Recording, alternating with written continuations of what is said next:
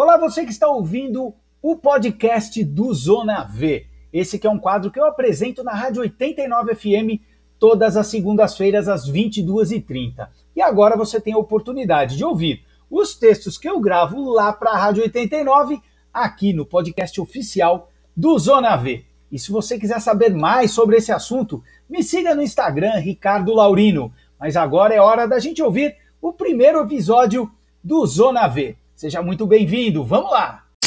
Zona V, com Ricardo Laurino.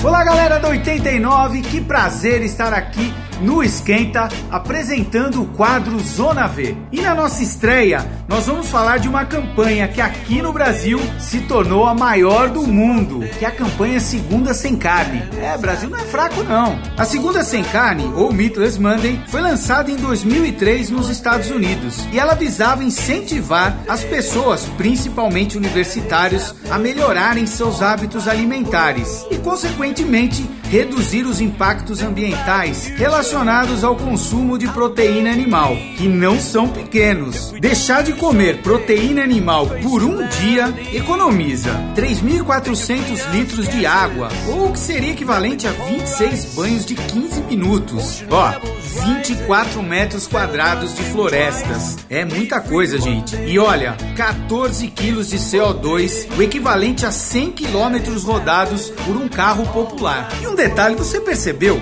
que eu falei aqui sobre proteína animal? É porque no Brasil a segunda sem carne é vegana, ou seja, ela incentiva as pessoas a deixarem de lado os produtos de origem animal e se alimentarem somente à base de vegetais. Peraí, peraí, não é difícil não. Arroz, feijão, batata, legumes, frutas, verduras, tudo que você imaginar fazem parte desse cardápio que normalmente já fazem parte do nosso dia a dia. Só que às vezes a gente deixa meio de lado, né? Mas vamos lá. Eu comentei lá no começo que aqui em Terras Tupiniquins essa campanha se transformou na maior do mundo. Isso porque somente nas escolas municipais da cidade de São Paulo e também as escolas estaduais foram servidas mais de 80 milhões de refeições, substituindo a proteína animal pela proteína vegetal. Ah, mas tem um detalhe. Você sabe quem é o embaixador mundial da segunda sem carne? Sir Paul McCartney. Ele mesmo.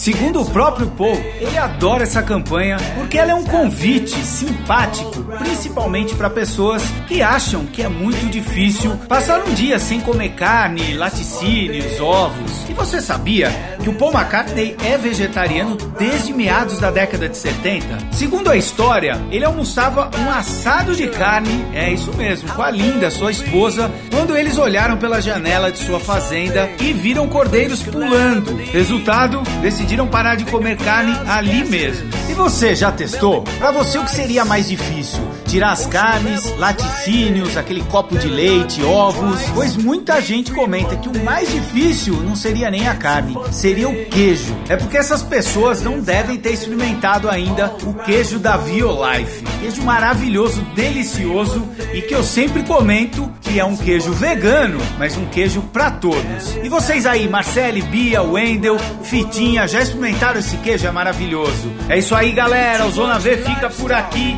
Um abraço e fiquem com o som de Sir Paul McCartney. Até a próxima segunda.